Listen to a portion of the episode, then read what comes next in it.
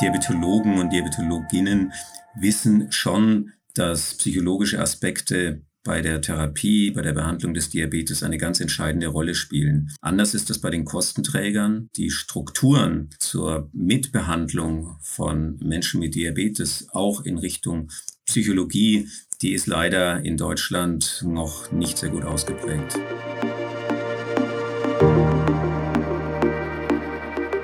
Roton Diabetologie, der Podcast für Expertinnen.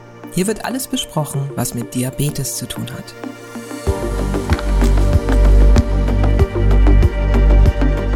Welche Rolle spielt die Psychologie im Leben der Menschen mit Diabetes und damit auch im Leben der Behandelnden? Haben Menschen mit Diabetes mehr als andere Bedarf an psychologischer Beratung? Wie erkenne ich als Diabetologin oder Diabetologe, dass mein Patient eine depressive Verstimmung hat oder eine tiefergehende psychische Erkrankung? Darüber reden wir heute in Oton Diabetologie mit Herrn Professor Bernd Kulzer. Er ist seit Jahrzehnten leitender Psychologe an der Diabetesklinik Bad Mergentheim. Ebenso leitet er das FIDAM Forschungsinstitut Diabetes und beschäftigt sich dort mit medizinischen, psychologischen und sozialen Fragen. Bernd Kulzer ist auch Vorsitzender der Arbeitsgemeinschaft Diabetes und Psychologie der Deutschen Diabetesgesellschaft. Mein Name ist Günter Nuber. Ich bin genau wie mein Kollege Jochen Schlabing Medizinredakteur der Matrix Deutschland. Zum Beispiel arbeiten wir beide gemeinsam an der Diabeteszeitung. Hallo Jochen. Hallo Günther. Jochen und ich berichten schon sehr lange aus der Diabetologie. Und heute freuen wir uns sehr über unseren Gast.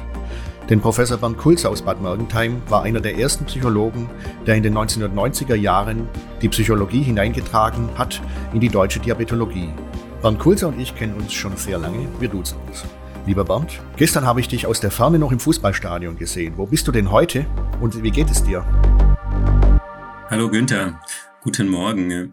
Äh, mir geht's gut. Ähm, ich war gestern mit meinem Bruder im Fußballstadion im ersten, beim ersten FC Köln. Ähm, es ging leider nur 1-1 aus, aber war trotzdem ein tolles Spiel. Lieber Herr Professor Kulzer, auch von meiner Seite herzlich willkommen. Hallo, Herr Schlabing, seien Sie gegrüßt. Haben Sie eigentlich Menschen mit Diabetes im Familien- und Freundeskreis? Äh, ich habe im direkten Familien- und Freundeskreis tatsächlich keine Menschen mit Diabetes. Im erweiterten natürlich. Das bleibt auch nicht aus bei der Inzidenz des Diabetes. Das heißt, in der Verwandtschaft und Bekanntschaft, ein sehr guter Freund von mir hat Typ 1 Diabetes, gibt es das, aber in der direkten Verwandtschaft, also in der direkten Familie, habe ich äh, tatsächlich kein kein Mensch mit Diabetes, den ich mal fragen kann, wenn ich eine direkte Frage habe. Bernd, äh, die Arbeitsgemeinschaft Diabetes und Psychologie schreibt sich ja auf die Fahnen, in der Öffentlichkeit zum Beispiel ein besseres Verständnis für die psychosozialen Bedürfnisse zu erreichen und für die Probleme der Menschen mit Diabetes und deren Angehörigen. Ist dieses Verständnis denn heutzutage bei den meisten Diabetologinnen und auch Diabetologen da? Ich glaube, dass sich in den letzten Jahren da schon sehr viel getan hat. Ich glaube, gerade die Diabetologen und Diabetologinnen wissen schon, dass psychologische Aspekte bei der Therapie, bei der Behandlung des Diabetes eine ganz entscheidende Rolle spielen. Von daher ist da schon eine sehr große Akzeptanz auch der Psychologie im Bereich der Diabetologie zu sehen. Anders ist das bei den Kostenträgern, die das zwar auch anerkennen, aber das ist schön und gut. Die Strukturen zur Mitbehandlung von Menschen mit Diabetes auch in Richtung Psychologie die ist leider in Deutschland noch nicht sehr gut ausgeprägt. Was sind denn da äh, psychologisch gesehen die Hauptthemen, mit denen Ärztinnen und Ärzte ähm, konfrontiert werden oder Therapeuten allgemein, wenn sie Menschen mit Diabetes behandeln? Bei Diabetes ist es ja so, dass ein Mensch den Großteil der Therapie im eigenen Alltag selbst durchführen muss. Und da ist es so wie bei anderen Menschen auch, dass das natürlich ein bisschen von der Tagesform abhängt, davon abhängt, ob man viele andere Dinge hat im Leben, die einem Energie kosten. Denn die Behandlung des Diabetes, die kostet Aufmerksamkeit, Selbstkontrolle und Energie. Und wenn andere Faktoren dazukommen, wie zum Beispiel eine assoziierte psychische Störung, die ebenfalls sehr viel Energie braucht, oder psychologische Probleme, soziale Probleme, finanzielle Probleme, dann führt es eben häufig dazu, dass der Energietopf, der für die Bewältigung des Alltags da ist, voll ist, äh, leer ist und das bedeutet, dass da zu wenig übrig bleibt, übrig bleibt für den Diabetes. Häufig schafft man es nicht, gut mit dem Diabetes zurechtkommen, wenn man viele assoziierte andere Probleme im Leben hat. Und wenn man ein Problem im Leben hat, das kennt jeder, glaube ich, aus dem Alltag, dann kann man schon irgendwie ganz gut damit kopen. Wenn man zwei, drei, vier Probleme hat und die hängen alle miteinander zusammen, dann fängt es an, schwieriger zu werden. Und das ist oft die Situation von Menschen mit Diabetes, äh, die eben neben dem Diabetes noch eine ganze Reihe anderer Faktoren im Leben oft haben, die es ihnen sehr erschweren, auch tatsächlich jeden Tag sich motiviert, gut äh, um die Diabetesbehandlung zu kümmern. Welche Menschen kommen im Alltag denn besser zurecht mit ihrem Diabetes? Ähm, kann man das pauschal sagen? Diejenigen mit Typ 1 Diabetes oder diejenigen mit Typ 2 Diabetes? Frauen besser als Männer oder Jüngere besser als Ältere? Was weiß man heutzutage dazu?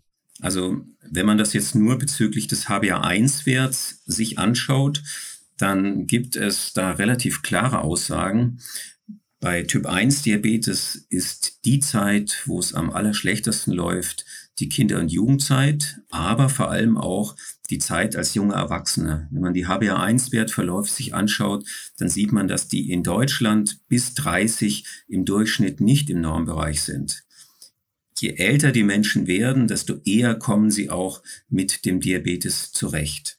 Insgesamt muss man sagen, jetzt nur bezüglich des HbA1-Wertes, dass Männer sogar leicht, jedenfalls bei Typ 1 Diabetes, leicht im Vorteil sind bezüglich des HbA1-Werts im Vergleich zu Frauen, ähm, weil eben auch das Thema Menstruation wegfällt und vielleicht auch die Beschäftigung mit dem Essen, mit Problemen mit dem Essen bei Frauen eine andere Bedeutung haben als bei Männern. Bei Typ 2 ist dieser Unterschied nicht so groß. Und wenn man jetzt in Richtung Psyche geht, da finden wir immer wieder das bekannte Ergebnis, dass Frauen anfälliger sind für psychische Probleme, auch im Diabetes zu finden ist. Bei, Diabe bei Depressionen zum Beispiel im Kontext des Diabetes haben Frauen etwa doppelt so häufige äh, ähm, Probleme wie Männer mit Diabetes. Das ist aber ein bekanntes Phänomen, das jetzt nicht nur im Diabetesbereich ist, wo Experten immer noch darüber diskutieren, was die Ursache ist. Eine Ursache ist sicher auch, dass Frauen eher auch von psychischen Problemen berichten, sodass das vielleicht auch ein Reporting-Problem ist und dass Frauen auch viel eher sich mit ihren Gefühlen beschäftigen, während für Männer diese Gef Beschäftigung mit den Gefühlen immer noch ein bisschen schwieriger ist als für Frauen. Umgekehrt ist es auch interessant, dass wir sehr viel mehr Männer haben, die ein diabetisches Fußproblem haben. Und da zeigt sich die Kehrseite der, der Medaille, dass man nämlich um die ersten Anzeichen eines Fußproblems zu erkennen, was wahrnehmen muss. Fachleute sagen Introspektion, man muss also spüren, muss sich hineinhören, dass da was ist. Und Männer blenden das viel eher aus als Frauen. Das heißt, es gibt auch eine Kehrseite, wenn man zu wenig emotionalen Background hat, um mit bestimmten Dingen auch gut umzugehen. Gibt es denn bei den Behandelnden auch Unterschiede? Wie komme ich mit den psychischen Problemen meiner Patientinnen und Patienten zurecht? Sind jüngere oder ältere haben da einen besseren Zugang oder Frauen mehr als Männer? Kann man das sagen in der Diabetologie? Ich glaube, da, da gibt es keine Aussage, ehrlich gesagt. Also ich wüsste jetzt nichts, da müsste ich jetzt raten, ehrlich gesagt. Auf der anderen Seite muss man sagen, jeder Arzt findet irgendwann mal auch die Patienten, die zu einem passen. Das ist ganz interessant, dass es Menschen gibt, die eine Affinität haben zu zum Beispiel schwierigen Menschen und da eine besondere Sensibilität haben, auch mit eher chaotischen Menschen mit Diabetes gut zurechtzukommen und andere haben da eben keine Sensibilität. Das heißt, es gibt schon Unterschiede bei den Behandlern bezüglich ihres Klientels. Und äh, es gibt schon auch Diabetologen, die vermehrt unsere Schätzchen haben, die besondere Schwierigkeiten haben, mit dem Diabetes zurechtzukommen. Wie wird man denn ähm, Fachpsychologe DDG und äh, noch wichtiger, was kann man denn danach besser als vorher? Es gibt ja schon seit sehr langem eine Ausbildung zum sogenannten Diabetologen DDG und deshalb haben wir uns vor mittlerweile schon fast 30 Jahren überlegt, dass es auch sinnvoll wäre, Psychologen weiterbild zu bilden zum sogenannten Fachpsychologen DDG. Das ist eine Ausbildung, die von den Anforderungen ganz analog ist wie die des Diabetologen-DDGs. Das heißt, man muss bestimmte Präsenzseminare haben, man muss Fallbeispiele äh, einreichen, man muss Hospitationen machen und man muss auch diese Fälle zur Prüfung einreichen. Das heißt, die äh, Rahmenbedingungen sind identisch, völlig identisch zu dem Diabetologen-DDG. Was man danach sicher besser kann, ist ein Verständnis zu haben für die psychische Situation von Menschen mit Diabetes und die wesentlichen Behandlungsstrategien lernt man in dieser Ausbildung auch kennen. Wir haben mittlerweile eine andere, weitere Ausbildung. Wie beim Diabetologen DDG ist das ja eher eine Hilfskonstruktion, dass man eine, Weiter eine Weiterbildung über die DDG macht. Gut wäre ja, wenn die quasi anerkannt ist. Und deshalb haben wir bei der Bundespsychotherapeutenkammer erreicht, dass es dort eine strukturierte Weiterbildung gibt zum sogenannten spezielle Fachpsychologie Diabetes. Das ist dann tatsächlich eine Kammerausbildung, die dann auch mit einem äh, weiter mit einem Titel endet, den man auch tatsächlich ähm, aufs Praxisschild schreiben kann und der auch was gilt. Diese Weiterbildungen geht, gibt es in den verschiedenen Landespsychotherapeutenkammern in Baden-Württemberg, in Bayern, in Rheinland-Pfalz zum Beispiel. Wir nehmen natürlich die Links dazu in die Show Notes. Also wenn dann die interessierten äh, Menschen äh, nachforschen, dann finden die das bei uns. Mhm. Bernd, wenn du jetzt selbst Diabetes hättest, kannst du das beurteilen? Wie würdest du selbst, du mit deiner Persönlichkeit wahrscheinlich damit umgehen können? Hättest du Akzeptanzprobleme? Ich glaube, dass ich mittelgut mit dem Diabetes zurechtkäme. Ich glaube, ich hätte nicht so große Probleme, den Diabetes zu akzeptieren. Das kann ich deshalb sagen, weil ich schon mehrere Dinge in meinem Leben, die auch ein bisschen schwierig waren, eigentlich, glaube ich, ganz gut in mein Leben integriert habe. Was mir wahrscheinlich schon schwer fallen würde, wäre konstant jeden Tag äh, sich um den Diabetes zu kümmern. Allerdings wüsste ich auch, dass ich mich um Tipps und Tricks bemühen würde, mich mit anderen Menschen austauschen würden.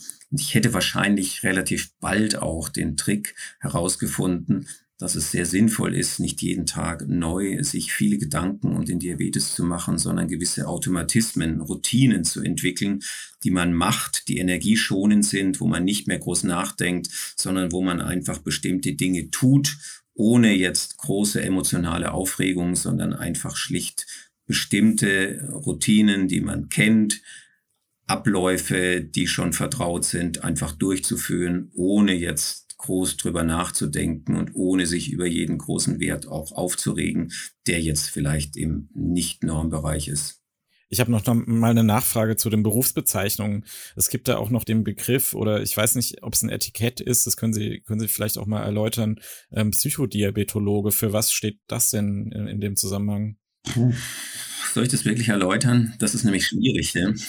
Ähm, die erste ähm, Weiterbildung äh, in einer Landespsychotherapeutenkammer war in Rheinland-Pfalz und dort haben wir die Ausbildung Psychodiabetologe genannt. Analog zum Psychokardiologen, zum Psychoonkologen, äh, zum Psychodermatologen etc. Die Bundespsychotherapeutenkammer hat aber einheitlich entschieden, dass die Weiterbildungsgänge im somatischen Bereich tatsächlich spezielle Psychotherapie und dann würde die somatische Erkrankung folgen. Also bei uns spezielle Psychotherapie bei Diabetes heißt.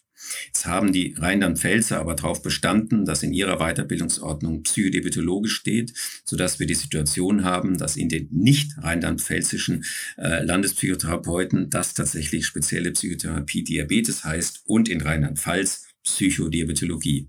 Okay, also dann vielen Dank für diesen, diesen Fachexkurs. Ähm, jetzt nochmal ganz allgemein, welche Warnzeichen sollten Diabetologinnen, Diabetologen, Ärzte allgemein erkennen, jetzt in Bezug auf depressive Verstimmungen, Angststörungen, weitere äh, psychische Erkrankungen? Also ein ganz einfacher Tipp ist immer wieder fragen, wie es Menschen mit Diabetes in ihrem Leben geht, wie ihre Lebenssituation ist. Das klingt jetzt so trivial, wir wissen aber aus verschiedenen Studien, dass viele Ärzte glauben, dass sie diese Frage stellen.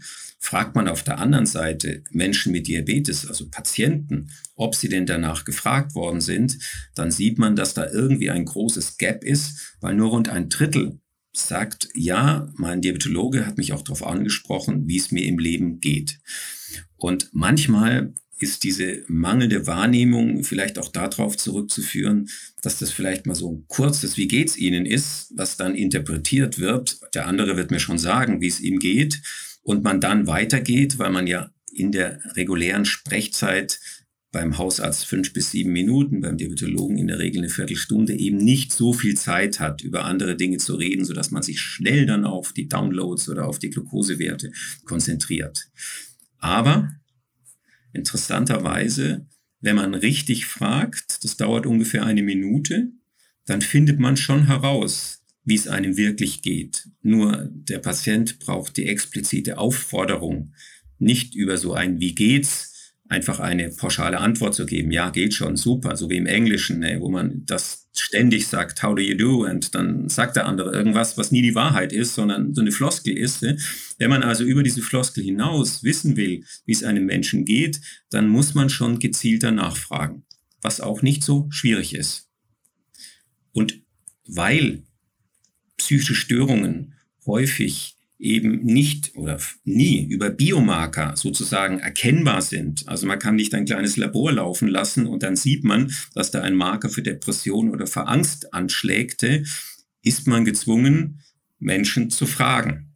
Und das ist etwas, was die Aufgabe von Diabetologen, von Ärzten ist, weil häufig die Patienten das von sich aus nicht berichten, weil das immer noch mit etwas Scham verbunden ist, dass man eine psychische Störung bekannt gibt, sodass die Aufgabe ist von Diabetologen, Dinge nachzufragen und zu dechiffrieren. Also eine der besten Fragen bei Depression ist zum Beispiel die nach Schlafstörungen weil fast 100 Prozent aller Menschen mit Depressionen Schlafstörungen haben. Oder wenn ein Mensch über Rückenschmerzen, Bauchschmerzen etc. klagt, dann muss ein Arzt das quasi dechiffrieren, dass das ein erstes Anzeichen einer Depression ist, weil Menschen häufig eben nicht zum Arzt gehen und sagen, ich glaube, ich habe eine Depression. Wir haben da mal eine kleine Umfrage gemacht. Ärzte sagen, das passiert in etwa einem von 100 Fällen einer Depression, dass ein Patient von sich aus sagt, ich glaube, ich habe eine Depression. Also es ist immer die Aufgabe von Ärzten, das zu dechiffrieren. Und ein zweiter Tipp, es ist sinnvoll, Screening-Fragebögen zu, zu geben. Ganz kurze Screening-Fragebögen.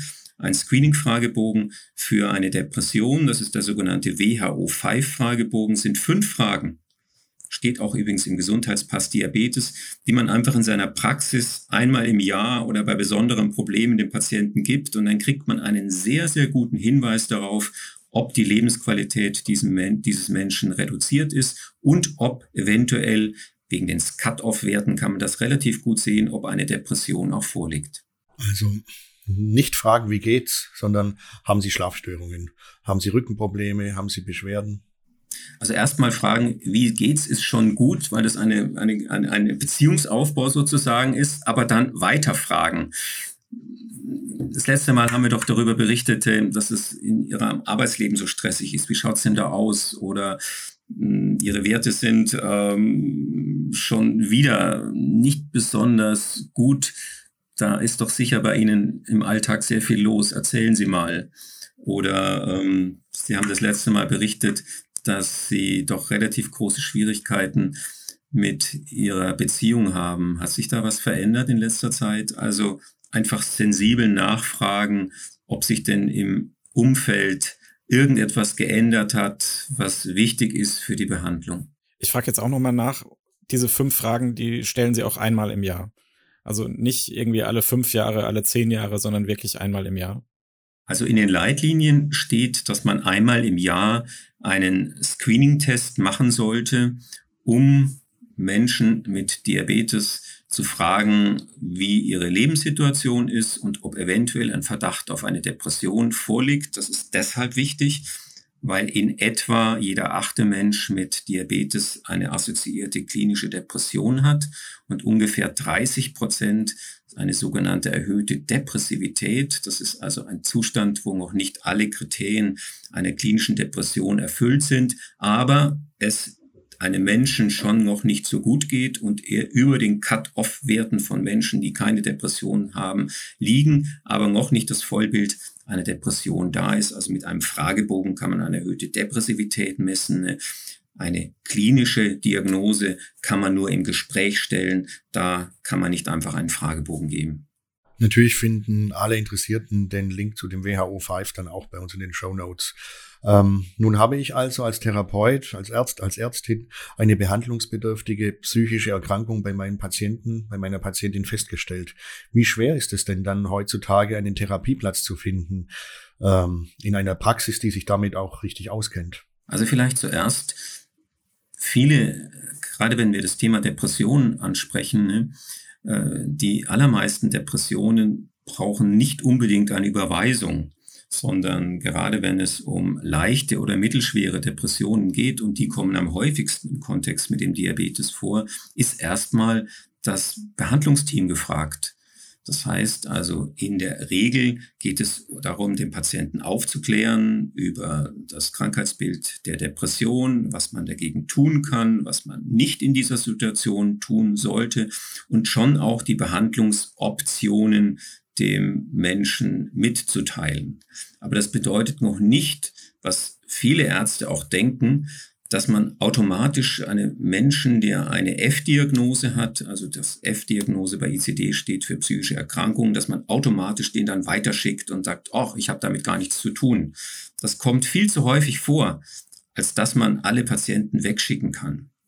Wegschicken oder empfehlen dass man äh, tatsächlich einem Patienten eine, eine Mitbehandlung in einer anderen Institution empfiehlt, ist dann, wenn tatsächlich der Patient eine Psychotherapie äh, möchte oder die Erstmedikation mit Antidepressiva nicht anschlägt oder es sich um eine schwere Depression, eine schwere depressive Episode handelt, da ist nach den Leitlinien tatsächlich sofort eine Mitbehandlung mit einem Psychiater äh, auch oder Psychosomatiker oder Neurologen auch tatsächlich mit psychiatrischer Zusatzausbildung tatsächlich auch äh, indiziert. Was du aber sicher richtig sagst, ist, dass es schwer ist, einen Platz zu finden einen Therapieplatz, vor allem für die Psychotherapie. Und das ist ein Manko, was wirklich ein großes ist, weil es dauert in Deutschland in der Regel fast ein halbes Jahr, bis man einen Psychotherapieplatz bekommt. Und das ist gerade für eine Depression natürlich überhaupt nicht gut, weil man dann eine sehr lange Leidenszeit hat. Diese lange Leidenszeit ist nicht nur etwas, dass es einem nicht gut geht, sondern wir wissen aus Studien, dass in der Regel die Blutzuckerwerte in dieser Zeit auch nicht besonders toll sind, dass das also durchaus sich auf Selbstbehandlungsverhalten auch niederschlägt. Und zum anderen wissen wir, dass diese erhöhten Stressoren ein eigenständiger Risikofaktor sind für Folgekomplikationen. Also es gibt mehrere gute Gründe, diesen Zustand nicht zu lange einfach so sein zu lassen, sondern relativ bald auch zu intervenieren und eine Therapie, eine suffiziente Therapie einzuleiten. Und das ist tatsächlich die kleine Psychotherapie mit mehr körperlicher Bewegung, mit Aufklärung, die Antidepressiva und die Psychotherapie. Sie sind jetzt auch bekannt dafür, dass Sie der Digitalisierung ähm, in der Diabetologie auch auf, aufgeschlossen gegenüberstehen oder ge generell in der Medizin. Was halten Sie dann in dem Zusammenhang mit von, von niedrigschwelligeren Angeboten, wie zum Beispiel DIGA, digitalen Gesundheitsanwendungen für Diabetes und Depression? Welchen Stellenwert haben diese oder könnten diese haben? Es gibt eine zugelassene DIGA, also eine App auf Krankenschein, Hello Better, Depression, die speziell für Menschen mit Diabetes und einer Depression konzipiert ist und von der halte ich sehr viel, weil es tatsächlich eine gute Möglichkeit ist, akut, wenn ein Patient ein Problem hat, ihm eine Problemlösung zu geben. Und diese App ist wissenschaftlich untersucht und hat gute Effekte, sodass eigentlich nichts dagegen spricht, Menschen auch dieses Angebot zu machen. Vielleicht noch zu Ihrer ersten Frage.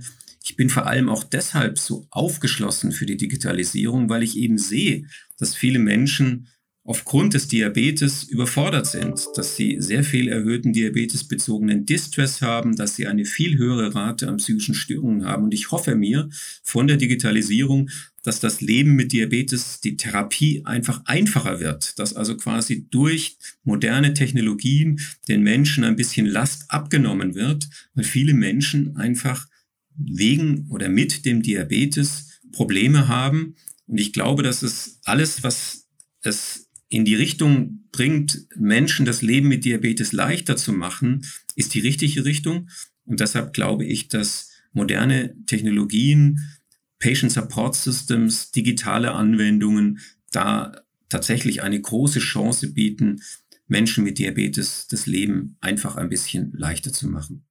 Konntest du denn da die letzten Jahre, da hat sich ja ganz entscheidend vieles getan in der Diabetes-Technologie, konntest du denn da in der Hinsicht schon Dinge, Veränderungen zum Positiven erkennen, zum Beispiel durch kontinuierliches Glukosemonitoring? Also die meisten Menschen mit Diabetes sagen, dass CGM, kontinuierliches Glukosemonitoring, tatsächlich ein Gamechanger für sie waren das das Leben tatsächlich einfacher gemacht hat, weil vor allem die Sorge vor schweren Unterzuckerungen und Überzuckerungen doch deutlich reduziert worden ist. Ähm, es gibt auch Hinweise aus Studien, dass tatsächlich das äh, Stresserleben oder die Belastung von Menschen mit Diabetes durch CDGM sich reduziert hat. Die große Hoffnung liegt natürlich jetzt bei sogenannten AED-Systemen, wo tatsächlich auch man viel eher auch die Möglichkeit hat, die Maschine, also den Algorithmus arbeiten zu lassen und damit eine sozusagen Zweitmeinung zu haben, mehr Sicherheit zu haben, besonders in der Nacht die Sicherheit zu haben, dass man geschützt ist vor Hypoglykämien und eine Time in Range hat, die in der Regel um mindestens 10, 20 Prozent besser ist, als dass man die vorher gehabt hat. Also da sind schon sehr, sehr große Hoffnungen verbunden. Im letzten sogenannten Digitalisierungs- und Technologiereport haben wir sowohl Diabetologen als Ärzte gefragt, ob sie glauben, dass durch moderne Diabetestechnologien die Diabetesbelastungen reduziert werden. Und Patienten waren da zu 90 Prozent etwa überzeugt, dass das tatsächlich der Fall ist die Ärzte etwa zu 80 Prozent. Dann haben wir eine zweite Frage gestellt, weil jede Veränderung hat natürlich Vor- und Nachteile, äh, ob denn diese neuen Technologien neue Belastungen bringen. Und da meinten die meisten Patienten, dass das nicht der Fall ist. Die Ärzte sahen das schon ein bisschen realistischer meines Erachtens äh, und haben gesagt, naja, zu einem Drittel ungefähr gibt das neue Belastungen. Also jede Veränderung führt natürlich auch dazu, dass ein Problem gelöst wird, aber ein neues Problem dazukommt. Die Abhängigkeit von der Technik zum Beispiel und andere Dinge. Führt denn die Diabetestechnologie und seine ähm, eben zitierten Ergebnisse sprechen ja vielleicht dafür zu mehr psychischen Problemen bei den Behandelnden? Ähm, das haben wir auch nachgefragt, ob denn zum Beispiel durch AED-Systeme äh, die Behandler glauben, dass die Patienten selbstständiger werden, dass sie nicht mehr so häufig in die Praxis kommen und dass sie so ein bisschen entwertet werden, weil der eigentliche Arzt der Algorithmus ist und nicht mehr der leibhaftige Gott in Weiß, der vor einem sitzte.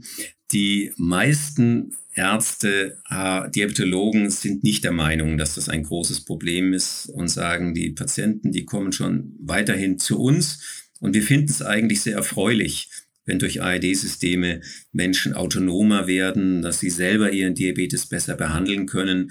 Also die meisten Diabetologen sehen das sehr, sehr entspannt und sagen, das geht alles in die richtige Richtung und wir freuen uns, wenn Menschen mit Diabetes mit ihrem, mit ihrem, mit, mit dem Diabetes einfach besser klarkommen.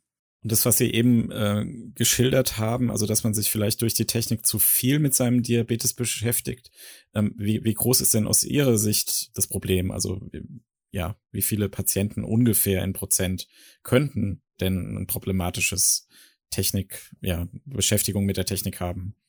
Also es gibt ja mehrere Probleme mit der Technik. Es gibt einmal, das darf man nicht ganz unterschätzen, auch eine gewisse Zahl von Menschen, die mit Technik nicht zurechtkommen oder die eine gewisse vorsichtige Haltung der Technologie gegenüber haben, die werden wir mit Technologie nicht erreichen. Und es gibt einige Menschen, die natürlich durch die ständige Verfügbarkeit von Werten. Also man kann ja, man hat am Tag etwa 1400 Glukosewerte. Wenn man auf die alle reagiert und ständig eine Rückmeldung bekommt und nicht irgendwann mal eine gesunde Haltung hat, dass man das wegdrängt und jetzt nicht sich ständig mit dem Diabetes beschäftigt, dann kann natürlich auch die Beschäftigung mit Werten eine Art zwanghafte Haltung haben, dass der Diabetes plötzlich übermächtig wird, dass man ständig, weil man plötzlich jetzt was sieht, sich darum kümmert und denkt sich, oh, jetzt geht der Zucker nach oben, jetzt geht er nach unten, ne? oh, aufpassen. Das heißt, es gibt schon einige Menschen, für die plötzlich der Diabetes durch, die, durch das Feedback, durch die Technologien plötzlich einen höheren Stellenwert hat als vorher, wo man das einfach nicht gesehen hat. Da hat man vier Werte, Blutzuckerwerte am Tag gemacht und hat sich in der Regel dann gedacht, naja, zwischen zwei Messzeiten wird schon irgendwie eine Kurve sein. Und jetzt sieht man plötzlich, da sind Berge und Täler dazwischen. Das hat man vorher nicht gesehen. Die meisten Menschen gewöhnen sich da sehr dran und kommen damit gut zurecht. Aber es gibt natürlich einige Menschen, die damit überhaupt nicht zurechtkommen und für die das tatsächlich dann eine psychische Belastung ist. Also wir haben schon einige Menschen bei uns in der Klinik gehabt, die einen sehr, sehr zwanghaften Umgang mit den modernen Technologien hatten, die also durch die, durch die ständige Rückmeldung tatsächlich sich vermehrt und meines Erachtens sehr dysfunktional mit ihren Glukosewerten auch beschäftigt haben. Was machen Sie dann mit, äh, mit diesen Menschen? Also nehmen Sie die Technik komplett weg oder was, was machen Sie? Also ich kann mich ähm, an einen Jugendlichen erinnern, der zu uns kam und der hatte ständig in der rechten Hand sein Lesegerät. Das war äh, so ein Lesegerät noch für den alten Flash, also für den, für den, für den Libre 2. Und der hat also ständig gescannt. Und wenn man ihm diesen, dieses, dieses Messgerät weggenommen hätte, das hätte er nicht zugelassen, weil er brauchte dieses Sicherheitssignal permanent, dass er so immer dann, wenn er das Gefühl hätte, es hätte eine Entgleisung geben können, gleich sofort reagieren können, indem er wieder gescannt hätte.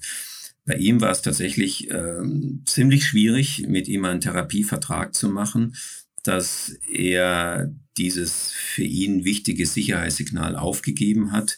Wir haben dann eine sogenannte verhaltenstherapeutische Maßnahme mit ihm gemacht und haben dann ähm, tatsächlich mit ihm vereinbart, dass er dieses, ähm, diese, diese Selbstmessung tatsächlich uns überlässt und wir ihm dann äh, permanent auch Rückmeldungen am Anfang gegeben hat, die immer mehr ausgeschlichen haben äh, und dann auch mit ihm Strategien erlernt haben, sich auf andere Dinge zu konzentrieren, sodass die, die Beschäftigung mit den Glukosewerten am Ende des Aufenthaltes gar nicht mehr so das richtig große Thema gewesen sind. Aber das waren intensive Behandlungen mit jedem Tag tatsächlich Sitzungen. Ne?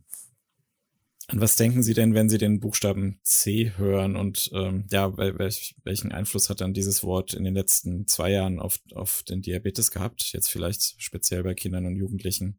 C? C. Ja, also ich, ich dachte 2022, also Corona, Corona und, und die Psyche von, von Diabetespatienten. Ähm, was, äh, ja, was, was haben Sie da beobachtet? Ist es vielleicht reversibel, was Sie da beobachtet haben? Oder werden wir das als, als, als Problem vielleicht auch mitschleppen die nächsten, nächsten Jahre noch? Also Corona hatte positive und negative Auswirkungen auf den Diabetes. Also ganz allgemein muss man sagen, dass die Corona-Pandemie zu einem deutlichen Anstieg von psychischen Störungen, vor allem bei Kindern und Jugendlichen geführt hat. Und da sind Menschen mit Diabetes natürlich nicht ausgenommen. Wir haben unter Fachleuten ist sehr umstritten, ob tatsächlich die Anzahl von Depressionen in den letzten Jahrzehnten zugenommen hat. Die meisten Fachleute sagen nein, ausgenommen eher der Bereich Kinder und Jugendliche. Da ist es bewiesen, dass der tatsächlich in den letzten Jahrzehnten auch zugenommen hat. Aber ansonsten sind die Veränderungen in der Depressionsrate sehr gering. Es gab dann durch die Pandemie weltweit, es gibt einen Lancet-Artikel, der versucht, alle psychischen Störungen im Zusammenhang mit Corona zusammenzufassen und die kamen zu dem Ergebnis, dass die Anzahl von klinischen Depressionen weltweit etwa 25 Prozent zugenommen haben, die der Angststörung etwa genauso viel. Das ist eine wahnsinnig starke Veränderung. Also sowas haben wir bisher noch nicht erlebt gehabt. Und ähm, das hat natürlich auch Auswirkungen auf den Diabetes. Wenn wir uns die Studien dazu angucken, dann gibt es sich ein heterogenes Bild nicht jeder ist durch die Pandemie tatsächlich belastet gewesen, sondern es sind die klassischen Risikogruppen wieder, bei denen wir eine große Belastung haben. Also bei den Eltern waren es die Alleinerziehenden, die die beengte Wohnverhältnisse gehabt haben, die schon einen geringeren sozialen Status gehabt haben. Bei denen ist die Depressionsrate, die Rate psychischer Störungen deutlich nach oben gegangen. Auf der anderen Seite haben wir auch das Bild, dass bei einigen Menschen durch den Lockdown auch eine vermehrte Beschäftigung mit dem Diabetes stattgefunden hat, plötzlich Rahmenbedingungen außerhalb, dass man also ständig sich Sport gemacht hat, sich irgendwo anders auch ähm, äh, ja also sehr unstrukturiert oder gelebt hat, dass das weggefallen ist, dass für einige Menschen tatsächlich auch die glykämische Kontrolle besser geworden ist. Das heißt, es ist ein Mixed Picture. Und Eindeutig kann man allerdings sagen, dass aus Studien bei Menschen mit Diabetes wie bei Menschen ohne Diabetes die Rate psychischer Störungen gestiegen ist. Und welche sind, sagen wir, die drei häufigsten Konflikte, die sich bei Paaren oder in der Familie durch den Diabetes ergeben? Kannst du uns da drüber ins Bild setzen? Also es gibt eine ganz interessante Untersuchung, die sogenannte Dawn-Studie. Das war eine internationale Studie, die sich mit dem Erleben von Menschen mit Diabetes, aber auch von Angehörigen beschäftigt hat. Und da gab sich ein interessantes Bild. Es ist gefragt worden, glauben Sie, dass die, die Behandlung des, also erstmal ist gefragt worden, wer ist der Wichtigste, der Sie unterstützen kann. Und bei allen war das die Familie der Angehörige mit weitem Abstand vor dem Diabetes-Team. Das ist auch interessant. Also die wichtigste Unterstützung, die man im Alltag hat, ist der Partner, ist die Familie. Und äh, das Zweite, gefragt worden, glauben Sie denn, dass Sie mit der jetzigen äh, Unterstützung zufrieden sind? Oder war es zu wenig? Ist es genau richtig? Oder war es zu viel? Bei den Typ-2-Diabetikern war das ziemlich, ziemlich identisch, dass Angehörige und Menschen mit Diabetes ähnlich, äh, ähnlich geantwortet haben. Also die meisten waren zufrieden und bei einigen war es so, dass es so ja, verbesserungswürdig war aber es war selten zu viel. Bei den Menschen mit Typ 1 Diabetes war es tatsächlich so, dass die Angehörigen deutlich mehr involviert werden wollten in die, in die Behandlung des Diabetes, während Menschen mit Typ 1 Diabetes häufiger gesagt haben als zu wenig, dass es zu viel ist. Und das ist, glaube ich, so ein typisches typisches Problemfeld bei Menschen, bei Familien äh, mit Typ äh, oder mit Beziehungen von Typ 1 Diabetes, dass häufig Menschen mit Diabetes unterschätzen, dass ihr Partner eben auch durch den Diabetes belastet sind. Also ein schönes Beispiel zum Beispiel, ein Mensch mit Diabetes fährt Auto und sagt, na ja, ich fahre halt, wie ich fahre.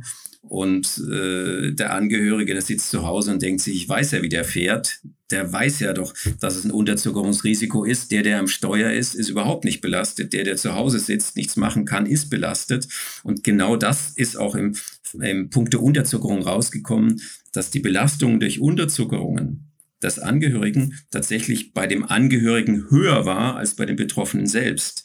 Also es ist häufig so, dass Sorgen darum, dass der andere das nicht so richtig macht oder Sorge dafür, dass ähm, man glaubt, immer wieder nachfragen zu müssen, wie der Zucker ist.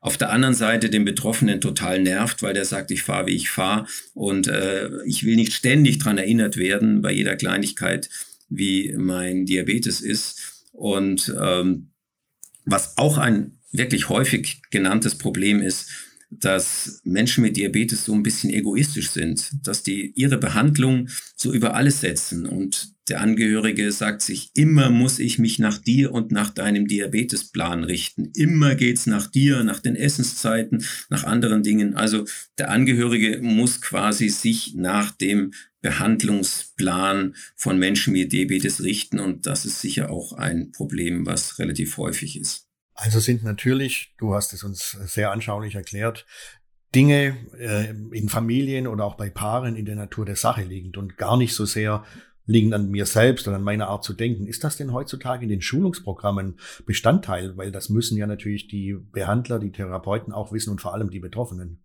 Also in den modernen, in den alten, auch nicht in den modernen Schulungsprogrammen gibt es tatsächlich eine Schulungsstunde, wo dann auch die Angehörigen äh, die Möglichkeit haben, an der Schulung teilzunehmen. Ne? Und die Stunde ist tatsächlich für Angehörige konzipiert. Das heißt, die, die geschult worden sind, berichten ganz kurz, was bisher in der Schulung gelaufen ist. Und dann geht es tatsächlich um die Frage, was tun bei Notfallsituationen, Hypoglykämie, Hyperglykämie, aber vor allem auch, wie ist der Umgang? Also wie kann man einen gemeinsamen Nenner finden, der für beide passte, sodass der Umgang tatsächlich eher unproblematisch ist im alltäglichen Miteinander. Sind denn äh, diese modernen Schulungsprogramme ähm, heutzutage auch digital aufgesetzt? Was muss ein Schulungsprogramm, egal jetzt mal ob für Typ 1 oder Typ 2 Diabetes, heutzutage mitbringen, damit es effektiv ist? Während der Pandemie war es äh, Gott sei Dank möglich, auch tatsächlich ähm, eine Videoschulung zu machen.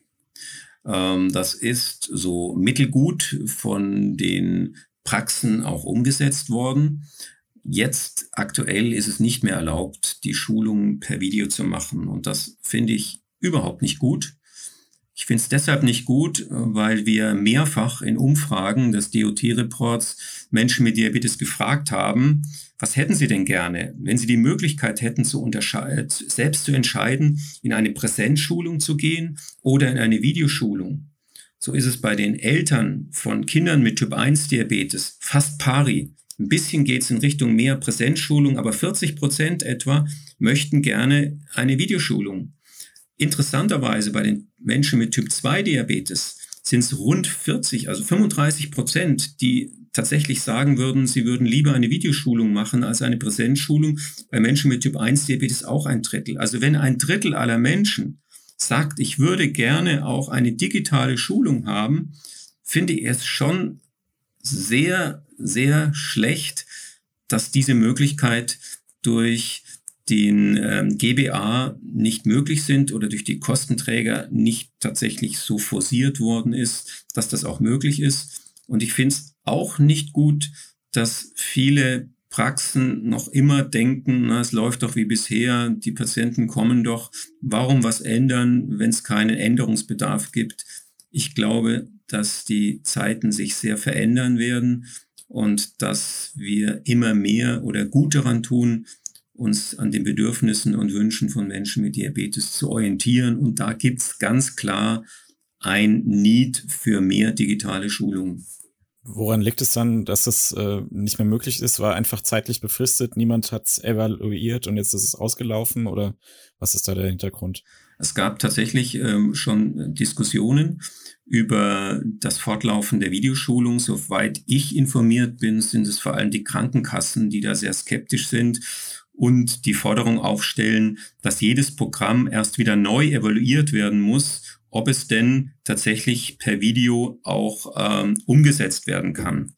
Das halte ich für eine typisch deutsche Verhinderungspolitik, weil wenn wir jetzt alle Dinge, die wir jetzt gerade im Moment auch per Video machen können, vorher erst evaluieren, dann bedeutet das, dass das für die nächsten Jahre lang ein Stoppzeichen ist. Und wenn man sich anguckt, wie andere Länder das machen, dann halte ich das sogar für lachhaft lachhaft ist ein gutes Wort, ja. Äh, in dem Zusammenhang, ich äh, gebe da nochmal zum Besten. Wir haben in einer Schwester-Podcast-Folge von uns im Diabetes Audio Anker, in der Zuckerzange, da hatten wir zu Gast den Professor Andrew Ullmann, also gesundheitspolitischer Sprecher der FDP, und der hat genau diesen Missstand äh, gehört und hat gesagt, das wäre absurd und auch sinngemäß, es wäre lachhaft und er möchte sich persönlich dafür äh, einsetzen. Äh, wozu das dann auch immer gut sein mag, äh, Dr. Jens Kröger, der Vorstandsvorsitzende von Diabetes.de, fand das jedenfalls sehr prächtig und wir nehmen auch diese äh, O-Ton, äh, diese Diabetes-Audio-Anker-Folge nehmen wir in die Show Notes. Sehr schön, dass das auch hier angesprochen worden ist. Bernd, jetzt Gib mir die Telefonnummer, dann rufe ich ihn an. Ne? ja, du kannst ihn mit Sicherheit gut beraten, wie man hier hört. mhm. Er ist ja auch Arzt und äh, kennt sich auch schon seit Jahrzehnten aus. Äh, er kennt sich sehr gut aus ja. in der Medizin. Ja, genau, genau.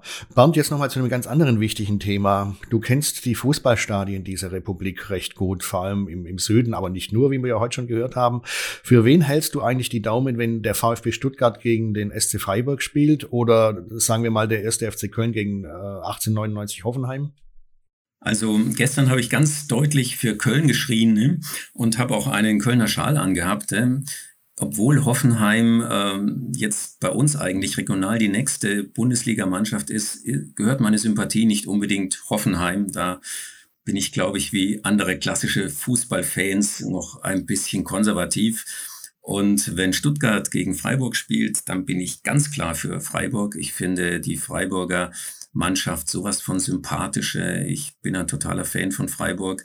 Den Weg, den Freiburg gemacht hat, finde ich wirklich sensationell mit einem wirklich kompetenten, skurrilen, super authentischen Trainer, mit einer Mannschaft, die sich jedes Jahr wieder neu erfindet. Das muss man jedes Jahr so hinkriegen. Also herzlichen Glückwunsch Freiburg.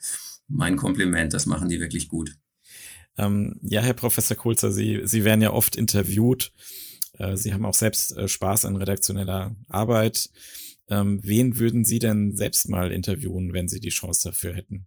Also da gibt es einen ganz klaren äh, Favorite für mich. Ich würde unheimlich gern Halle Berry mal äh, interviewen. Die hat ja selbst Typ 1 Diabetes und das ist eigentlich fast mein Lebenstraum, irgendwann mal ein Interview mit Halle Berry zu führen, weil Sie hat auch eine Biografie geschrieben. Also nicht nur, weil sie natürlich toll ausschaut und eine total sympathische Frau ist. Nein, sie hat ja auch ein bisschen über sich geschrieben, über ihren Weg mit dem Diabetes. Und sie kommt ja aus einer Gegend, wo sie die einzige Schwarze gewesen ist. Ihr Vater ist, also die, hat sich getrennt. Sie waren also mit der Mutter alleinerziehend. Und sie beschreibt dann, tatsächlich Faktoren, die ich als Psychologe als total irre Resilienzfaktoren ansehe. Also die hat es geschafft, in widrigen Umständen tatsächlich sich dort zu behaupten und hat das dann auf den Diabetes übertragen. Sie beschreibt dann auch, wie sie dann den Typ 1 Diabetes bekommen hat. Das war eine ganz dramatische Erstmanifestation gewesen, wo sie beinahe gestorben ist äh, und der Arzt ihr dann auch dramatische Dinge gesagt hat. Und sie war so vor der Entscheidung gewesen, äh, war es das jetzt mit der Filmschauspielerei? Was heißt das jetzt für mich? Und sie hat, finde ich, sehr gute Schlussfolgerungen gezogen. Also es würde mich interessieren, mit ihr genau über dieses Thema Resilienz mit ihr zu reden, ne? wie sie es geschafft hat, gut mit dem Diabetes umzugehen und ihre Karriere tatsächlich danach richtig erst durchstarten zu lassen. Also man hat fast das Gefühl, dass die Diabetes-Manifestation ihr Flügel gegeben hat, sie beflügelt hat, weiterzumachen und nicht dazu geführt hat, dass ihre Flügel lahm waren und sie gesagt hat, okay, jetzt habe ich diese chronische Krankheit, jetzt geht es mir schlecht, jetzt sind alle meine Träume dahin. Über das würde ich mich gerne mit ihr unterhalten. So, Herr Professor Kulzer, dann, dann, dann verspreche ich jetzt hier mal in, im Podcast, also der äh, Günther Nuber und ich, wir werden, wir werden sie mal anfragen. Wir können natürlich nicht äh, sagen, ob sie jetzt antwortet. Und wenn wir dann einen Interviewtermin mitten in der Nacht haben und dann sagen wir ihnen Bescheid und dann können sie über das gleiche Tool mit uns zusammen das Interview führen. Vielen Dank. Ich bin immer da zu jeder Zeit. Bernd, wie sieht eigentlich für dich die Idealform einer Urlaubsreise aus? Ich verfolge das ja die letzten Jahre so ein bisschen, habe immer mal wieder irgendwelche VW-Busse gesehen. Gibt es für dich eine Idealform als ähm, Urlaubsreiseform und was steht bei dir als nächstes an? Also meine Idealform ist leider Gottes nicht ganz so familienverträglich, weil ich unheimlich gerne Bergsteigen gehe und ich war tatsächlich jetzt im Sommer auch in Peru Bergsteigen. Meine Frau allerdings äh, ist ab irgendwann mal über 5000 Meter nicht mehr dabei. Von daher gibt es die eine Form, die ich gerne mache, nämlich Bergsteigen und den anderen Urlaub, bin ich tatsächlich auch gerne in den Alpen. Also mein idealer Urlaub ist tatsächlich sich bewegen, Fahrradfahren, Rennradfahren, Mountainbikefahren, Skifahren, äh, in den Bergen, wandern, äh, gut essen gehen, auf Hütten sein. Das ist der ideale Urlaub und da ist meine Frau dann auch dabei. Oder auch unsere Kinder. Und was steht als nächstes an? Also ganz als nächstes steht tatsächlich ein Wanderurlaub in La Palma an und dann im an Weihnachten sind wir alle zusammen mit der Familie und mit meiner Schwiegermutter und mit Schwägerin und anderen sind wir in Reit im Winkel. Das ist ähm, der Ort, wo in Deutschland der meiste sichere Schnee fällt, sodass wir hoffen, dass wir dort ein weißes Weihnachten dann auch feiern können. Ne? Ja, lieber Bernd, Herzlichen Dank an dich für das sehr informative, sehr unterhaltsame und sympathische Gespräch heute. Freut mich sehr, dass du bei uns warst. Und ja, ich würde sagen, bis bald. Günther, es war mir ein Vergnügen und ja, hoffentlich bis sehr bald. Auch von meiner Seite vielen herzlichen Dank, Herr Professor Kulzer. Tschüss, Herr Schlawing, ja.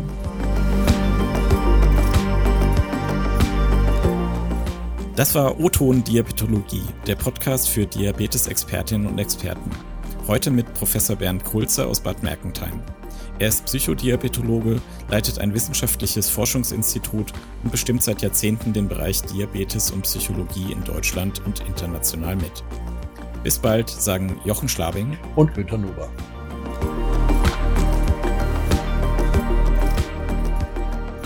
Das war O-Ton Diabetologie, der Podcast für Diabetesexpertinnen. Dieser Podcast richtet sich an Diabetesteams sowie Medizinstudierende und Interessierte. Dies ist ein Produkt der Matrix Group. We Care for Media Solutions.